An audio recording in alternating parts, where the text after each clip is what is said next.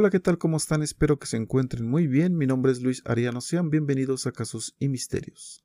La macabra historia de Rodney Alcalá, el asesino en serie que ganó el juego de las citas. Durante su hora de crímenes, el asesino que participó del juego de las citas mató al menos a cuatro personas antes de su aparición en televisión y lo volvió a hacer poco después de ganar el concurso.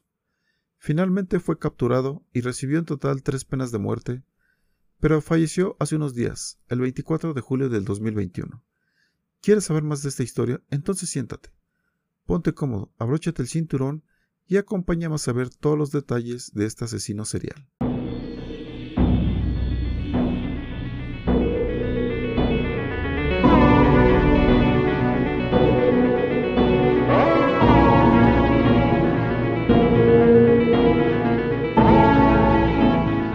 Alcalá falleció por causas naturales en un hospital, luego de haber recibido la pena de muerte en tres oportunidades. Se le imputaron cinco asesinatos en California entre 1977 y 1979, incluido el de una niña de 12 años. Sin embargo, las autoridades sospechan que pudo haber matado hasta 130 personas en todo el país. Lo más curioso es que fue apodado el asesino del juego de las citas, luego de que apareció en un programa para encontrar pareja en medio de su vertiginosa ola de asesinatos. El 13 de septiembre de 1978 fue un miércoles normal para mucha gente, pero para Cheryl Bradshaw, la soltera en el programa de televisión The Dating Game, el juego de las citas, ese día fue trascendental. De una lista de solteros elegibles, eligió al guapo soltero número uno Rodney Alcalá. Esto de parejar gente en televisión era bastante común en la época en Chile. Basta recordar Amor Ciego y antes de eso al mítico segmento de solteras sin compromiso de Sábados Gigantes. El juego de las citas era algo bastante similar, pero en ese mismo momento el soltero ganador estaba guardando un secreto mortal. Era un asesino en serie y nadie se lo imaginaba. Bradshaw si no fuera por su sexto sentido de las mujeres, sería casi seguro que hoy sería recordada como una de las víctimas de Alcalá. Después de que terminó el programa, conversó con Alcalá, le ofreció una cita que nunca olvidaría, pero Bradshaw tuvo la sensación de que su apuesto pretendiente potencial estaba un poco fuera de lugar. Me siento mal, le dijo Bradshaw al Sydney Telegraph en el 2012. Estaba actuando de manera realmente espeluznante. Rechacé su oferta y no quería volver a verlo, fueron las palabras de esta mujer. Otro de los solteros del episodio era el actor Jet Mills. Recordó que Rodney estaba un poco callado. Lo recuerdo porque le conté a mi hermano sobre este chico que era bastante guapo, pero un poco espeluznante. Siempre miraba hacia abajo y no hacía contacto visual. Si el popular programa de citas hubiera realizado verificaciones de antecedentes de sus solteros, habrían descubierto que este tipo ya había pasado tres años en prisión por violar y golpear a una niña de 8 años, lo que lo puso en la lista de los 10 fugitivos más buscados del FBI. Pero a veces una verificación de antecedentes ni siquiera puede descubrir toda la historia que encierra un asesino. En el caso de Rodney Alcalá, toda la historia consistió en al menos cuatro asesinatos anteriores a los que todavía no se le había vinculado oficialmente.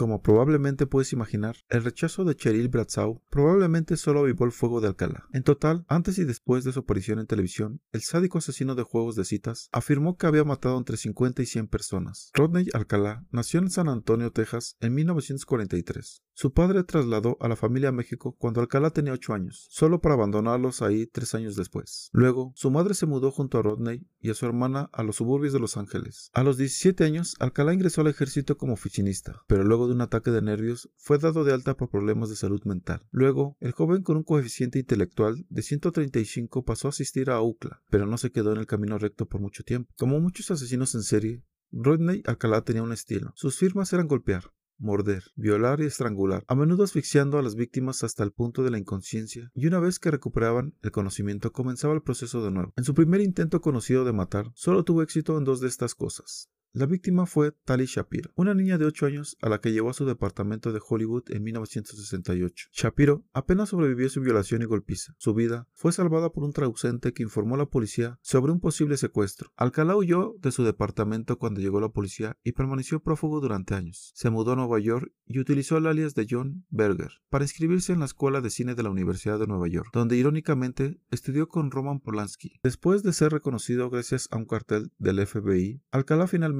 fue identificado como el autor de la violación e intento de asesinato de Tali Shapiro. Fue arrestado en 1971, pero solo fue enviado a prisión por cargos de agresión. La familia de Shapiro le impidió testificar, lo que hizo inalcanzable una condena por violación. Después de pasar tres años tras las rejas, Pronto pasó a otros dos años en prisión por agredir a una niña de 13 años. Luego las autoridades permitieron que saliera en libertad condicional a pesar del riesgo de fuga y que viajaría a Nueva York para visitar a familiares. Los investigadores ahora creen que dentro de los siete días después de que llegó a Nueva York, mató a una estudiante universitaria llamada Ellen Over, que era la hija del propietario del popular club nocturno de Hollywood llamado Ciros y era la hijada de Sammy Davis Jr. y Dean Martin. Poco tiempo después de todo esto, Alcalá de alguna manera consiguió un trabajo en Los Ángeles como fotógrafo en 1978, con su nombre real, que ahora arrastraba un importante historial criminal, fotógrafo de día. De noche atraía mujeres jóvenes para que formaran parte de su portafolio de fotografía profesional, algunas de las cuales nunca más se supo de ellas. Un año después de la aparición del juego de las citas, Liane Lidón, de 17 años, tuvo la suerte de salir ilesa de una sesión de fotos con Rodney Alcalá. Comentó cómo él le mostró su portafolio,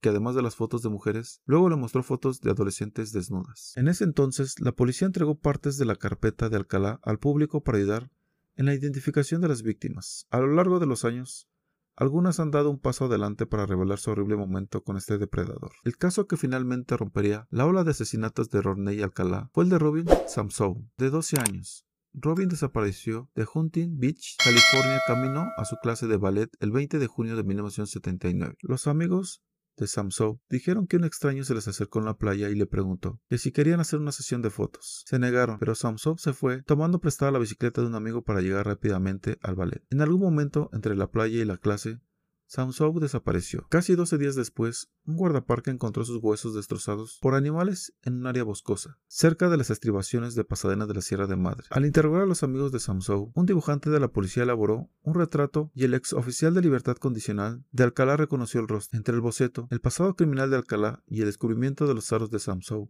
en el casillero de almacenamiento de Alcalá en Seattle, la policía se sintió segura de que tenían a su hombre. Pero a partir del juicio de 1980, la familia de Samsou tendría que seguir un camino bastante largo y tortuoso hacia la justicia. El jurado encontró a Alcalá culpable de asesinato en primer grado y recibió la pena de muerte. Sin embargo, la Corte Suprema de California anuló este veredicto debido a que el jurado se enteró después de los delitos sexuales pasados de Alcalá. Se necesitaron seis años para volver a juzgar a Rodney Alcalá. En el segundo juicio, en 1986, otro jurado lo condenó a muerte. Esta condena tampoco se ejecutó. Un panel de la Corte de Apelaciones del noveno circuito lo anuló en el 2001. Escribió la Weekly, en parte porque el juez del segundo juicio no permitió que un testigo respaldara la afirmación de la defensa de que el guardabosques que encontró el cuerpo devastado por animales de Robinson Zoe en las montañas había sido hipnotizado por investigadores de la Finalmente, en el 2010, 31 años después del asesinato, se llevó a cabo un tercer juicio. Justo antes del juicio, el fiscal del distrito adjunto del condado de Orange, Matt Murphy,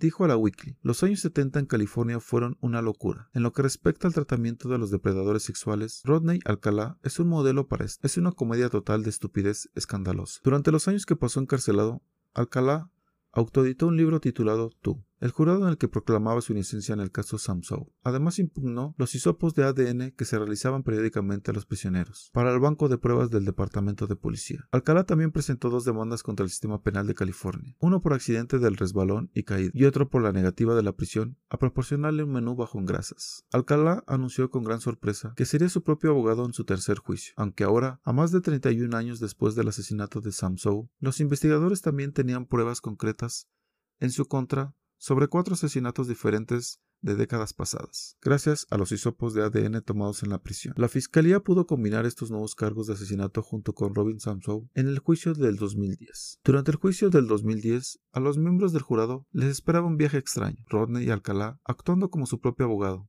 se hacía preguntas, refiriéndose a sí mismo como señor Alcalá, con voz profunda que luego respondía. La peculiar sesión de preguntas y respuestas continuó durante cinco horas. Le dijo al jurado que estaba en Knott's Berry Farm, en el momento del asesinato de Sam Se hizo el tonto con los otros cargos y usó una canción de Arlo Guthrie como parte de su argumento final. Rodney Alcalá simplemente dijo que no recordaba haber matado a las otras mujeres. El único otro testigo de la defensa, el psicólogo Richard Rapaport, ofreció la explicación de que el lapso de memoria de Alcalá podría equipararse a su trastorno límite de la personalidad. El jurado, como era de esperar, encontró a Alcalá culpable de los cuatro cargos respaldados por ADN y también lo encontró culpable de matar a Samso. Un testigo sorpresa en su sentencia fue Tari Shapiro, la niña a la que Alcalá había violado y golpeado a una pulgada de su vida unos 40 años antes. Shapiro estuvo allí para testificar como justicia para Robin Sansow de 12 años, Jill Barcom de 18 años, Georgia Wisted de 27 años, Charlotte Lamb de 31 años y G. Parenteu de 21 años. El tribunal volvió a imponer a Alcalá la pena de muerte por tercera vez. Desde ese juicio, los investigadores siguieron vinculando